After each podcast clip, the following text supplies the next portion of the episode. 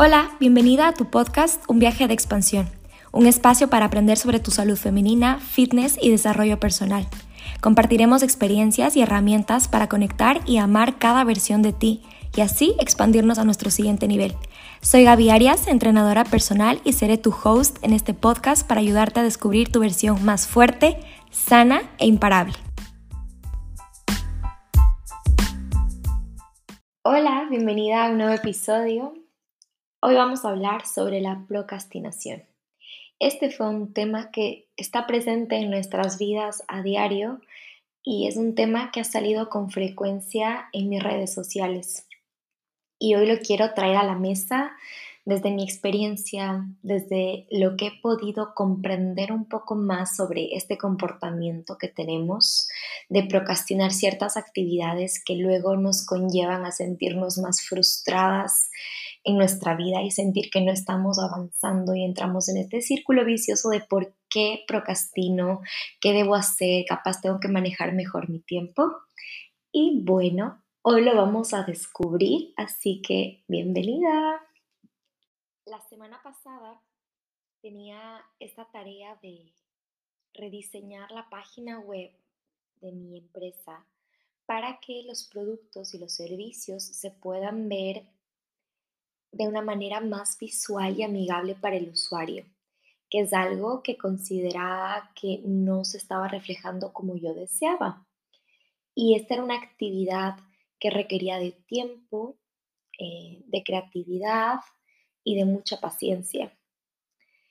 Y en las últimas dos semanas he estado procrastinando esta actividad todo el tiempo. Es como que va en mi lista de actividades día tras día y es como que sigo procrastinando y sigo procrastinando y es como, ¿qué me intimida de esta actividad? Me preguntaba como, ¿qué me está limitando a tomar acción? Porque mi mente, en lugar de hacer esa actividad, que es rediseñar la parte de servicios de mi página web, se bloquea totalmente porque la siente como una actividad súper intimidante para ejecutarla y opta por otras actividades como irme a comprar un libro, limpiar la casa, ir a hacer ejercicio, leer un libro, prender una vela, como salir a dar un paseo, todo lo que me dé otra sensación de bienestar y tranquilidad de que estoy avanzando en mi lista de actividades pero efectivamente no estoy haciendo aquellas cosas importantes que me comprometí a hacerlas porque sé que eso va a ayudar al desarrollo de mi negocio.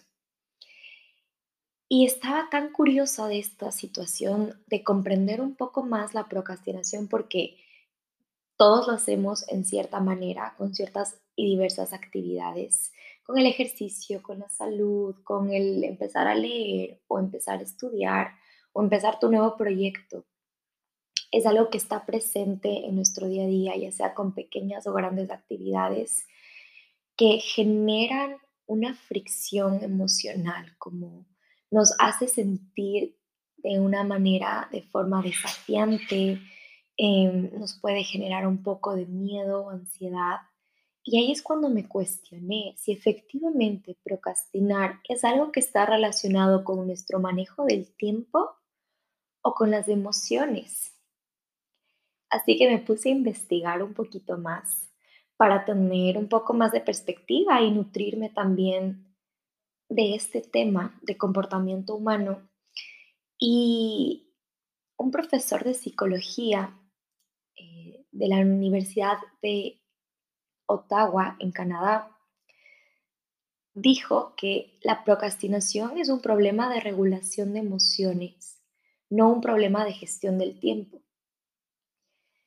Y esto confirmó, por así decirlo, mi teoría, porque yo he vivido creyendo que procrastinar era algo relacionado al manejo de nuestro tiempo y de nuestras prioridades, que de cierta manera creo que sí está relacionado, pero la raíz como tal es la emoción que nos provoca esa actividad que nos ponemos para ejecutar. Y reflexionando un poquito más, me di cuenta que yo estaba procrastinando el rediseñar esta parte de servicios en mi negocio, en la página web, porque yo me sentía que era poco capaz de hacerlo de una forma perfecta, de que se vea bien, porque yo no soy una experta creando páginas web, yo soy experta siendo entrenadora personal y brindando coaching. Y me intimidaba tanto el no tener la página perfecta, me causaba como no soy capaz de hacerlo o no estoy segura de que va a quedar como espero. Eh, realmente no lo quiero hacer, me siento con miedo y es ese miedo de la perfección. Y dije como, hmm, qué interesante que esto de la procrastinación ahorita lo estoy descubriendo como algo emocional. Cómo mis emociones me están limitando a tomar acción hacia mis objetivos.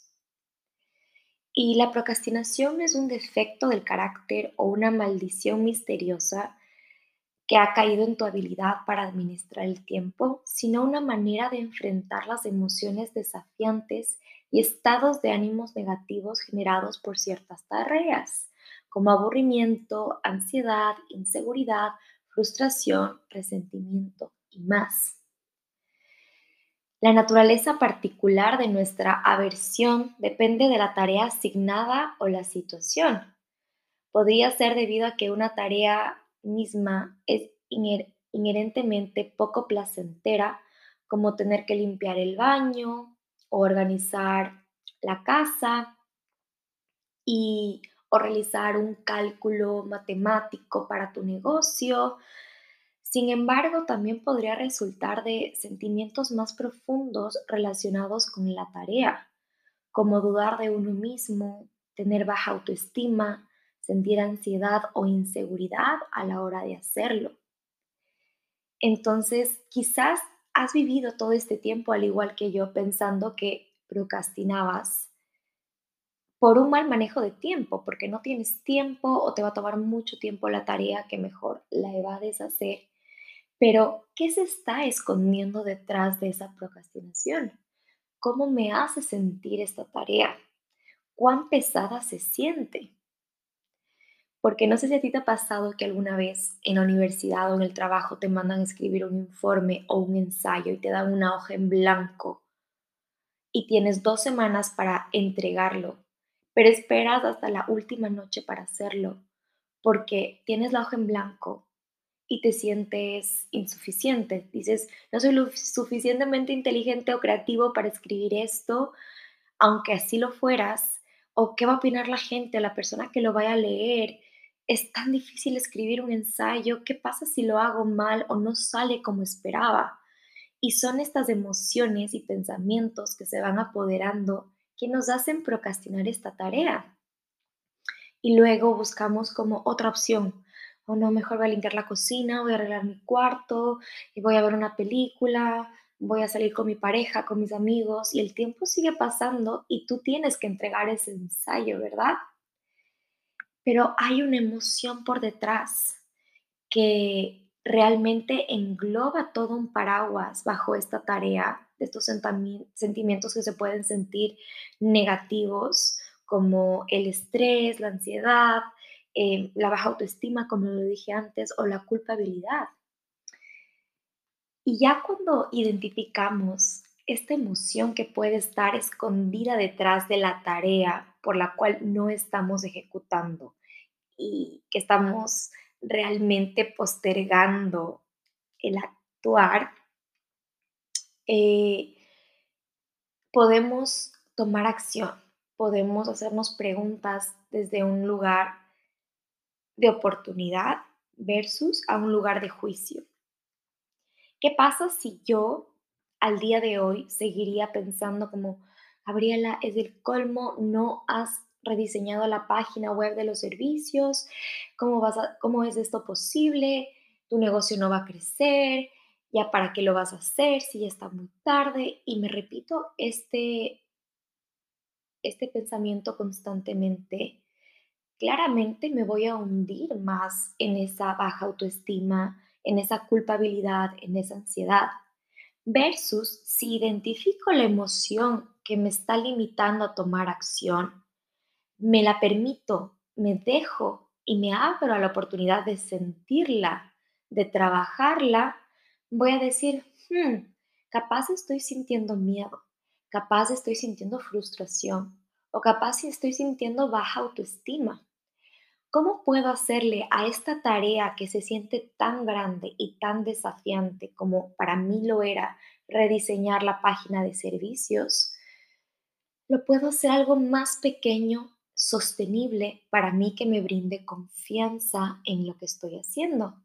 Capaz en un día, en tres horas, no lo voy a lograr. ¿Qué tal si esa tarea o esa actividad lo divido en tres días o en una semana y me dedico a trabajar enfocada 30 minutos. Ahí ya no me voy a sentir como, no, tengo que acabar, tengo que ser capaz de acabar en tres horas la página web y que todo quede listo y perfecto, cuando eso me intimida tanto y me va llevando tanto tiempo a no tomar acción en eso. Así que esto se conecta a las emociones, el poder trabajar en nuestras emociones y cómo a esta tarea que estamos evitándola por la emoción negativa que nos genera, la podemos hacer un poquito más accionable, más pequeñita, chiquitita, dar pequeños pasos de acción que nos ayuden a que este proceso sea más sostenible para nosotras. Y luego, preguntarnos si procrastinar es realmente parte de mi identidad, es algo que quiero que sea parte de mi ADN. Porque cuando procrastinamos, lo que pasa es que en lugar de sentirnos mejor, nos sentimos fatal. Nos sentimos frustrados, estancados, nos creamos el juicio de que no estamos avanzando. Pero realmente la procrastinación, si lo vemos desde un lugar de oportunidad, puede ser ese gran amigo que te está alertando de una emoción que todavía hay que trabajar, que hay que darle la oportunidad que salga a flote. Así que el episodio de hoy tiene la intención de que te abras a la oportunidad de, escuchar lo que tu procrastinación, sea la actividad que estás procrastinando, te está diciendo.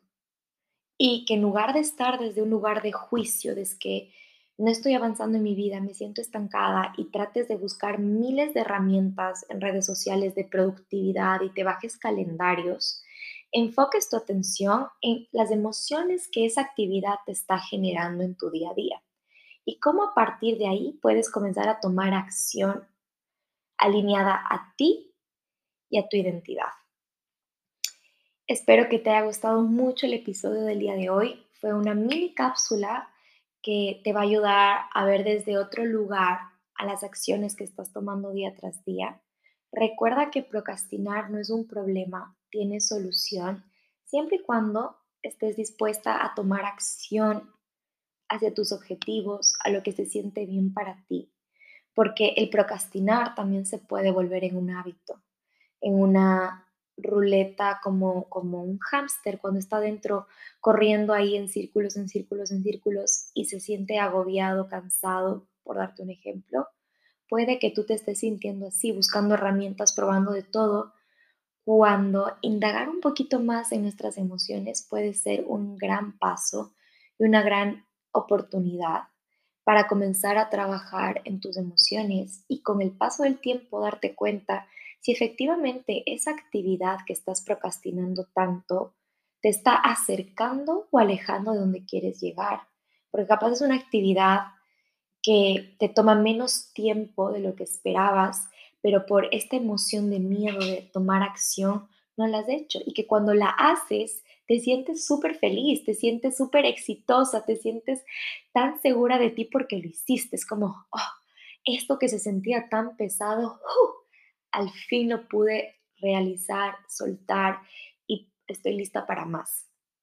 Así que reflexiona el día de hoy en cómo te sientes, qué emoción está detrás de lo que estás procrastinando, cómo puedes hacer a esta actividad un poquito más pequeña y accionable en tu vida y si efectivamente esta acción que estás procrastinando es algo que te genera placer y estás disfrutando y te está acercando a donde quieres ir Probablemente tú misma también te estás poniendo la presión de hacer algo que no te da felicidad, que no estás disfrutando y que solo quieres hacerlo por el que dirán o el que está pensando el mundo y tengo que hacerlo porque eso esperan de mí.